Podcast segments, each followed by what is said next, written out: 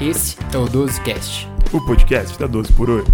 Bom dia, boa tarde, boa noite. Meu nome é Matheus Prata, roubando o bordão do meu amigo Vitor Benfica, que está aqui ao meu lado. Fala galera, tamo junto. E acompanhados do ilustríssimo e sempre presente, Rafa Rossi. Opa, muito obrigado pelo convite. Ainda mais hoje, que eu achei que eu ia perder um grande amigo meu, que é o Vitor, que ele quase infartou com a, o bug que o Instagram deu na gente hoje. Então, quer contar um pouquinho do que aconteceu? Não, não quero nem lembrar disso, mas o Instagram começou o dia dando uma bela trollada na gente um dia de Halloween, né? Mas eles acabaram reduzindo aí a galera que estava inativa no Instagram, resolveram reduzir milhões de contas aí. Começou um fluxo de seguidores imperdível. E começou a cair gradativamente. Não parava, parava. Eu falei, fomos hackeado, acabou acabou, vou, vamos acabar tudo, vamos acabar o projeto. Só que o Vitor não veio até mim para falar disso, ele foi até a Manuela, que estava fazendo o quê na hora? Porque ela que tem a senha. É, perfeito, e a mulher que manda, né? Exato. Só que ela tava atendendo um doente. Aí o doente começou a achar que ele tava tomando um choque de CDI. Quando ela atendia, o Vitor tava surtando na frente dela. Deve ter sido uma baita cena. E no fim era só uma trollagem do, do Instagram, né? Depois Graças voltou tudo normal, os seguidores voltaram e o Vitor veio aqui pro nosso episódio. A 12 continua. E puxando o gancho do tema da semana passada, de diurético, no pronto-socorro, a gente vai falar de outra classe de medicação bastante utilizada na IC aguda, os vasodilatadores. E vamos dividir aqui em três momentos. Do porquê que a gente tem que vasodilatar uma IC aguda, os principais fármacos e depois situações especiais. Perfeito, Matheus. Então vou começar aqui falando da fisiopatologia dos pacientes já portadores de IC que reinternam com frequência o que aparece no setor de emergência, que equivale a mais ou menos 80% dos pacientes internados por conta de insuficiência cardíaca. O que, que acontece com esses doentes? São pacientes naturalmente adrenérgicos, ou seja, o sistema simpático está muito ativado porque o débito cardíaco está mais baixo. E aí, para a gente tentar compensar isso, existe um mecanismo que eleva a frequência cardíaca para tentar manter esse débito. E aí é um outro setor que a gente não vai comentar hoje porque não é a ação dos vasodilatadores. Tem um outro sistema neurohormonal que é muito ativado nesses doentes, que a gente conhece muito bem, que é o sistema renina, angiotensina e aldosterona. Esse sistema ativado a longo prazo determina uma vasoconstrição periférica que vai causar danos a órgãos e tecidos e ao sistema cardíaco. Então, a gente sabe que a inibição do sistema com certeza vai ter um benefício, além da restrição hidrossalina, que vai causar uma sobrecarga, que vai piorar ainda mais a performance cardíaca. Então, por que, que no nosso doente falar de vasodilatação? Isso é uma coisa que faz muito sentido. Se eu consigo diminuir a minha pós-carga, o meu trabalho cardíaco vai estar facilitado, porque a minha resistência logo após o ventrículo esquerdo vai estar mais baixa. Então, se eu tenho um motor que está falhando, né, uma bomba que não está muito boa, eu coloco isso em cima de uma resistência que é menor, e aí a minha performance, meu trabalho cardíaco melhora. Então, com certeza absoluta, IC e vasodilatação são coisas que têm que andar lado a lado. Perfeito, eu acho que é só para agregar aí essa questão da IC aguda, nem sempre você vai ter uma IC aguda em contexto de alguém que tem insuficiência cardíaca crônica e descompensou. Pode ser, por exemplo, que um jovem que infartou uma parede anterior extensa né, tenha um choque cardiogênico puro, né? E faça de fato uma IC aguda, né? Mas ele não é um paciente hipervolêmico, ele é um paciente que estava ali euvolêmico, infartou e entrou em choque cardiogênico. É a famosa IC de novo, né, Vitor? É perfeito, é a IC de novo, ou seja, ele não tinha isso previamente, não era neuromodulado, neurohormonalmente modulado, então, portanto, a receita vascular periférica dele não era aquela cronicamente exposta ao perfil adrenérgico, né? Então, ele já tem uma tendência nesse contexto do choque, aumento de citocinas, aumento de uma inflamação sistêmica, muitas vezes com choque refratário. É um paciente bem mais grave, ele morre de fato mais. Né? Outra questão, estamos falando de choque cardiogênico puro, né? Essa questão toda que você falou aí. Tem também que pensar que uma, uma das descompensações da insuficiência cardíaca é a infecção, por exemplo, na IC crônica, né? E lembrar que isso pode vir com choque sobreposto. E, portanto, a vasodilatação muitas vezes não cabe no paciente que está séptico com choque distributivo. Tá? Então, é puramente choque cardiogênico puro. Beleza. O que, que a gente tentou dizer aqui? Que naquele paciente de IC crônica que descompensa, ele está com uma resistência vascular sistêmica muito elevada. Por isso que a gente pensa em vasodilatar. Se a gente consegue vasodilatar aquelas artérias, a gente reduz a resistência vascular sistêmica. Ao passo que a gente consegue dilatar as veias, a gente consegue reduzir pré-carga e também aumentar o espaço intravascular ali, podendo até reduzir a congestão sistêmica. E o que o Vitor acabou de apontar é que existem alguns cenários da IC aguda em que a gente não tem essa predominância de resistência vascular sistêmica elevada, que a gente tem que tomar cuidado. Por exemplo, um choque cardiogênico agudo, né, por infarto agudo do miocárdio, e um paciente com uma infecção sobreposta. Perfeito, acho que eventos pontuais, né? Então, uma miocardite fulminante, um infarto agudo do miocárdio de um paciente que não tinha IC. Então, eventos muito pontuais, a gente consegue entender que é uma perda de débito cardíaco muito súbita num paciente que tinha um débito normal. Exato. E aí, como tem morte celular, um monte de citocina inflamatória circulando por conta desse evento agudo, aí é muito mais difícil da gente conseguir vasodilatar esse doente. E a gente vai comentar um pouquinho mais sobre esse manejo hemodinâmico. Então a importância da vasodilatação aqui é naquele, principalmente aquele paciente com EC crônica que descompensa, que é a maioria que chega no pronto-socorro. Bom, e agora que a gente sabe que tem um benefício importante da vasodilatação, a gente tem vários fármacos que agem com esse mecanismo aí e produzem vasodilatação. Aí a gente pode fazer de maneira endovenosa ou de maneira via oral. E aqui a gente pode discutir então as opções. De maneira endovenosa, a gente tem o nipridil aqui no Brasil, e via oral a gente tem o IECA, BRA e o inibidor da niprilizina, os nitratos, hidralazina e discutir talvez de pino, né, Rossi? É, isso dá, dá pano pra manga aí o Calma, calma. Mas falando primeiro aí dos fármacos endovenosos, acho que são os mais importantes no setor de emergência pra gente, justamente porque eles têm um perfil de ação que começa muito cedo e também para muito cedo em caso de necessidade. Então, falando do principal, que é o Niprid, ele é um potente arteriodilatador e venodilatador. Tem uma ação quase que semelhante nos dois leitos vasculares aí que a gente tem. E aí, com isso, ele melhora bastante a nossa pós-carga, diminuindo bastante ela, e também tem uma ação sobre a nossa pré-carga, de modo que a gente tenha uma menor distensão do nosso ventrículo e uma melhora do trabalho cardíaco também. Como alternativa, a gente também pode fazer uso do tridil, tá? que é um nitrato e tem uma ação muito semelhante aos nitratos via oral, que a gente tem bastante costume de usar, e também tem uma ação, aí bônus, de fazer uma vasodilatação coronariana. Por isso que um paciente que tem um perfil de síndrome coronariana aguda, ele parece ter um benefício maior, principalmente em relação a sintomas, sem ter, de maneira alguma, uma alteração em sobrevida desses doentes. De modo que um paciente que tem, a gente tem a dificuldade de controlar a PA, apesar do uso de tridil, o nitrocruciato de sódio, de fato, é sim uma possível alternativa para a gente fazer uso. Apesar daquele, aquela discussão que falam, tem um estudo aí em cachorros que causou um roubo coronariano zaniprid em pacientes que estavam em síndrome coronariana aguda, em, no caso de dificuldade, que a gente não consegue controlar a PA com o tridil, o niprid está sim bem indicado e a gente não tem um aumento de mortalidade por conta disso. Beleza, então a gente consegue entender que o niprid ele tem a dilatação dos dois leitos vasculares, conforme o Rossi citou muito bem, e o tridil ele tem predominantemente venoso junto com os outros nitratos via oral ou sublingual e com essa opção aí de poder vasodilatar as coronárias. E além disso, a gente tem outras opções via orais além do nitrato que a gente comentou agora. Então lembre-se, nitrato é parecido com tridil EV, o niprid, ele é muito bom porque ele faz as duas muito bem. E aqui entra o fármaco vioral chave, talvez na IC aguda e na IC crônica, né? Que são os, os inibidores do sistema renina-angiotensina-aldosterona, o IECA, o BRA e os inibidores da niprilizina. Eles atuam lá no, na fisiopatologia desse paciente que está crônico descompensado, por inibir esse sistema e ter uma ação simpático... Simpaticolítica? Simpatolítica. É, eu sempre erro essa palavra, mas exatamente isso que a gente estava querendo discutir aqui. Ele entra nesse cerne dessa redução da resistência vascular sistêmica.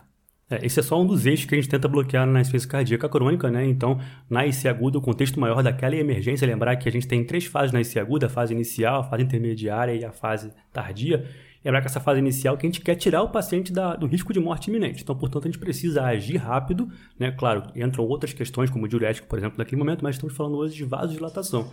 Então, a gente quer tirar esse paciente rapidamente daquela emergência. Então, sim, o nitrato é venoso entra nesse contexto. Voltando um pouquinho no IAC-BRA, né, Vitor, que inibem aí tanto a conversão da angiotensina 1 e angiotensina 2 quanto o receptor da angiotensina e produzem essa vasodilatação, a gente tem experiência há muitos anos com essa, com essa classe de fármacos, né? Então isso começa desde o Solvid lá em 1980, depois passa para o Valheft, depois vem o Charm, e aí tudo isso mostra que no contexto a médio e longo prazo, a gente bloquear o sistema renina-angiotensina-aldosterona tem um benefício muito importante, principalmente pela vasodilatação que ele promove, mas também porque o bloqueio desse sistema neurohormonal pode também levar a uma diminuição de morte súbita dos doentes que são menos sintomáticos. Então, pacientes em classe funcional 1, portadores de C, acabaram morrendo menos quando a gente introduziu essa classe de medicação. Então, quando a gente pensa nessa classe, nessa classe de drogas-chave para IC, a gente não tem que pensar só como vasodilatadores. A gente tem que pensar também a médio e longo prazo no bloqueio neurohormonal, que pode sim, além de melhorar a progressão da IC, diminuir mortes súbitas que a gente não sabe causa determinada ainda. Excelente, Rossi. Então, a gente consegue sentir já aqui que a gente tem o nitroprusiato de sódio como vasodilatador EV-chave para tirar dessa fase inicial que o Victor destacou. O tridil EV e os nitratos VO como opções para quando a gente quer focar na vasodilatação venosa ou da árvore coronariana. E o IECA e o BRA e o inibidor da liprilizina como medicamento-chave aí, tanto nesse curto prazo, nessa fase intermediária, como para trazer benefícios a médio e longo prazo. E agora a gente pode falar um pouquinho da hidralazina. A hidralazina entra também nesse contexto agudo em alguns momentos. A gente vê muito a gente tentando otimizar a hidralazina, focando na vasodilatação. Lembrar que a hidralazina, o mecanismo de ação dela não é muito certo, tá? Ela é um vasodilatador dire direto que atua via canais de cálcio, mas ela tem alguns problemas, porque ela pode, por vasodilatar a arteríola eferente lá no rim, ela causar um mecanismo reflexo aí de ativação do sistema renina-angiotensina-aldosterona, causando taquicardia reflexa, piorando essa vasoconstricção sistêmica esse reflexo sistêmico do sistema neurohormonal. Então a hidralazina, ela tem as suas ressalvas, mas a gente sabe que ela pode ser benéfica. É, no contexto de emergência, uma, o que, que a gente tem que lembrar? Todos os estudos que foram feitos na IC com hidralazina sempre tinham uma associação com algum nitrato. E aí o VHEFT 1, que foi lá em 1986, era ainda num contexto de pacientes que só usavam digoxina e diurético. E mesmo assim, naquela população, essa associação já mostrou em seis meses um benefício de mortalidade, de melhora de sintomas, de internação por insuficiência cardíaca, e desde então a gente tem bastante experiência com essa droga. A gente fez o VREFT2 comparando a hidralazina com o nitrato em relação ao enalapril, e aí por conta da ação sobre esse mecanismo de sistema renina-angiotensina-aldosterona que a gente comentou, obviamente o enalapril acabou tendo algum benefício, mas a gente nunca deixou de lado essas associações. Então, por que eu estou falando isso? O Matheus acabou de citar alguns mecanismos pelo qual a hidralazina teria algum malefício. Então, quando a gente usa em associação com monocordil, a gente, através da medicina baseada em evidência, que esses pacientes podem sim se beneficiar. E por que, que no, num contexto agudo isso é importante? A posologia é muito boa, porque a meia-vida, tanto do nitrato quanto da hidralazina, é muito curta. Então, se eu errei a mão na vasodilatação, se o meu paciente começou a passar mal, se, eu, se ele vasodilatou demais ou se eu vasodilatei de menos, eu consigo titular essas doses de maneira muito melhor. Aí, justamente entra a discussão que o Matheus veio falar do anlodipino. Anlodipino não tem nenhum estudo que mostre benefício na IC aguda nem na IC crônica, mas ele tem uma meia-vida muito longa. Então, no contexto de emergência, que eu estou tentando titular essa vasodilatação do doente, não parece ser a melhor opção, porque eu não consigo voltar atrás do que eu acabei de fazer. E é por isso que eu, eu pessoalmente, acabo preferindo a associação que eu citei para vocês.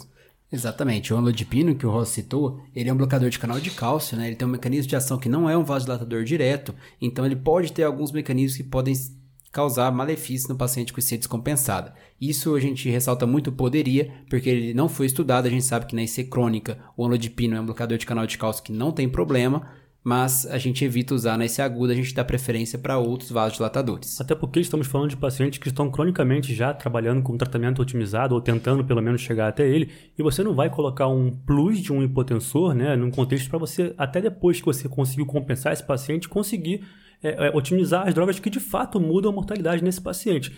Então a lodipino entra muito de gaiato, não é interessante, a gente não usa na prática. Justamente, né? É, a fim de evitar a inércia terapêutica de uma prescrição que começou de um jeito e que continue assim, sem ser uma droga modificadora de doença. É por isso que não entra muito como uma das melhores opções para o paciente IC.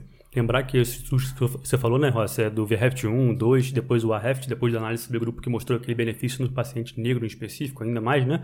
É, é, a dose era de 8 em 8 e não de 12 em 12, quando a gente vê muito por aí também. Até, aproveitando até essa questão da minha vida curta mesmo que ele tem de benefício. Então, para a gente fazer um, um, fechamento dos principais fármacos disponíveis. A gente tem DIAV, Uniprídio e Utridil, e de via oral, os inibidores do sistema renina, angiotensina, aldosterona, hidralazina e monocordil. Basicamente, é o que a gente tem para utilizar com tranquilidade e com benefício na IC aguda. E dá para fazer um bom trabalho com essas drogas, Matheus. Te falar que não acaba fazendo muita falta, não. E agora vamos então para os nossos cenários específicos, as nossas situações. O primeiro delas, paciente que chega em edema agudo de pulmão. Qual que vai ser nosso vasodilatador de escolha? Bom, certamente, como a gente falou, é nitrato venoso é a nossa opção nesse momento, inclusive um destaque para o Niprid, que é o nitroprusiato de sódio, pelo perfil maior hipotensor, maior arteriodilatador nesse paciente, para você rapidamente atingir uma vasodilatação, melhora da pós-carga nesse paciente, diminuir o trabalho do VE e tendo benefício em débito cardíaco.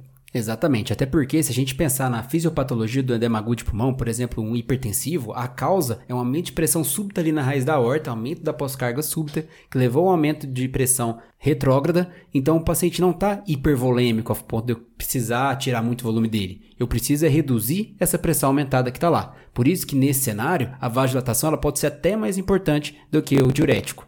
E tem, teve um estudo que tentou avaliar isso, muito antigo, no Lancet de 1998, que ele randomizou o uso de nitrato EV com baixa dose de furosemida versus altas doses de furosemida com baixas doses de nitrato EV. E o resultado foi benéfico para altas doses de nitrato EV para reduzir a necessidade de ventilação mecânica. Ou seja, o que você está querendo resumir, Matheus, é no edema agudo de pulmão hipertensivo, vasodilatação é a chave, né? É, porque às vezes a gente fica preocupado em, tirar, em dar furo, em dar furo, em dar furo, mas, gente, vamos colocar o nitrato EV nesse paciente. Perfeito. Então agora para o segundo cenário. O paciente que resolveu a congestão pulmonar e agora está no IC perfil B. Ou o paciente que é admitido mesmo com IC perfil B.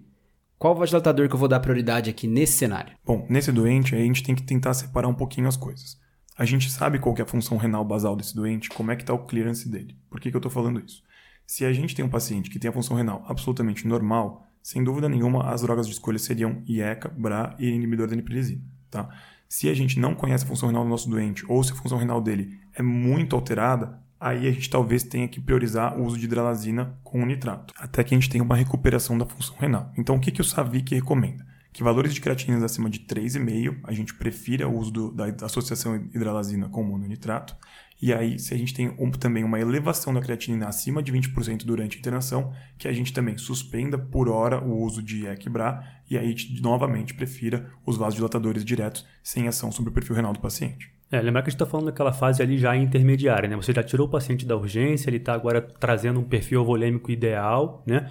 E aí você ainda está percebendo que teve um aumento de 20%, você não está conseguindo trazer aquela cardio renal que ele fez agudamente ali é, é, para normalidade, então aí sim você opta por ou diminuir né, metade da dose ou você suspender de fato o IECABRA ou o INRA para você tentar depois reotimizar em contextos é, melhores dessa função renal. Então a ideia aqui é dar prioridade para os inibidores do sistema renina-angiotensina-aldosterona e no caso de algumas contraindicações relacionadas, por exemplo, aqui à função renal, a gente começar de cara com hidralazina e monocordil sempre na associação. E a ideia é a gente tentar sempre otimizar essa vasodilatação ao máximo, né? Então sempre tentar diminuir essa pós-carga no máximo tolerado para o paciente, reduzir essa pré-carga também no máximo tolerado, para facilitar o trabalho cardíaco. É, só para poder trazer também um adendo, é, você falou da questão da hidralazina nitrato. Claro, você tem uma disfunção renal acima de 13,5 de creatinina, um potássio acima de 5,5, ou esse, esse aumento de 20% que a gente comentou aqui, beleza, hidralazina nitrato.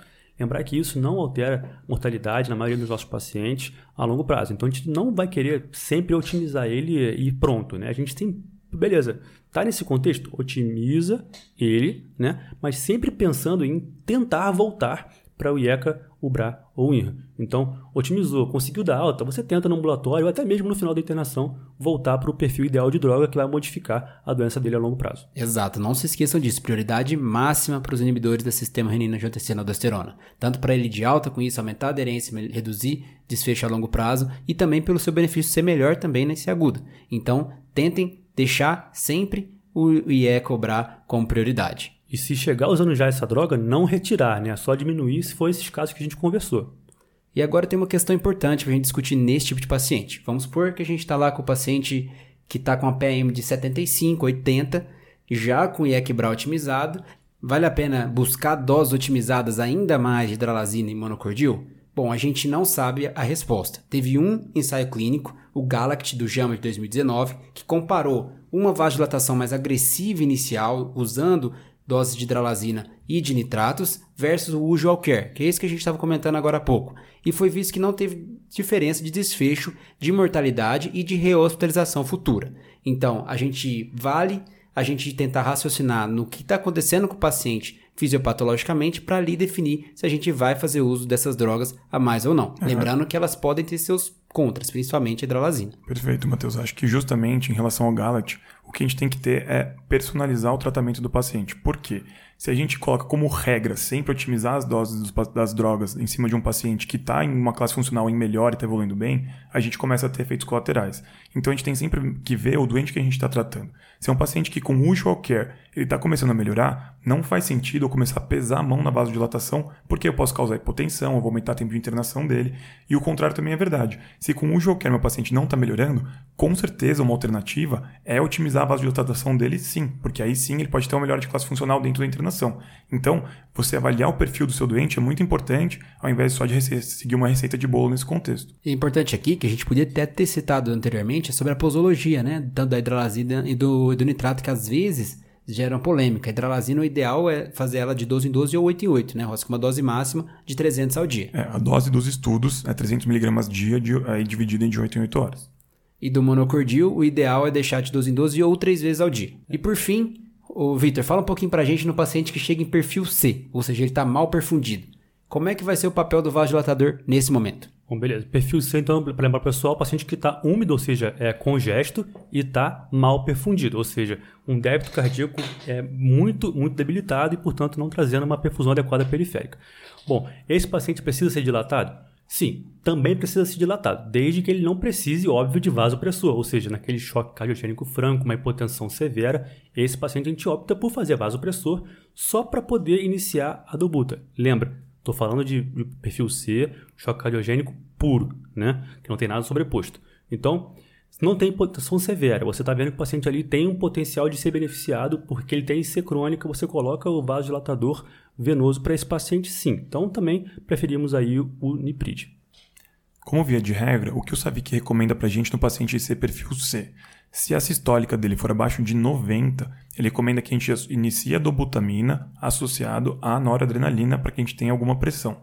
Claro, se você tem muita experiência com ciência cardíaca, entendeu o perfil hemodinâmico do seu doente, é possível que você não faça associação, comece só o inotrópico ou até vasodilatação no contexto de um paciente muito crônico, num, num cenário de monitorização preferencialmente invasiva, que você consiga reverter na sua frente se você precisar disso.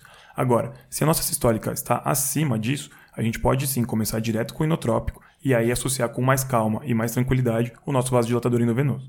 O que o Ross quis dizer aqui é que se nesse paciente com a pressão sistólica abaixo de 90 a gente conseguir identificar que ele está com uma resistência vascular sistêmica muito elevada, como por exemplo, ah, tô com Swan-Ganz e fiz as contas, ou teve manometria... Ou se o seu olho equivale a um Swan-Ganz e você já sabe disso. ou seu palpação de pulso equivale a Swan-Ganz, aí você pode tentar o Nipride e às vezes acontece de aumentar a PA.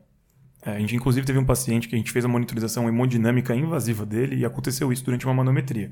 A gente estava lá com um paciente com débito cardíaco mais baixo, quando a gente vasodilatou ele com niprid, o débito cardíaco subiu e a PA paradoxalmente acabou subindo também. Então, é, é curioso, mas acontece com alguma frequência. A gente reduz bem a pós-carga ali, então a gente aumenta bastante o volume sistólico. Por aumento do volume sistólico, a gente consegue aumento do débito cardíaco e, consequentemente, da pressão arterial. Mas como dica prática até para ambientes não cardiológicos, né, acho que é bem importante a gente pensar que o paciente está hipotenso, opte por não iniciar a vasodilatação inicialmente. Isso. Comece a vaso, o vasopressor com a noradrenalina, lembrando que você não quer otimizar ela no talo, né? Você quer trazer ela para um perfil mínimo ali para que ele consiga ter alguma cabeça de pressão, para que ela dobuta até faça efeito.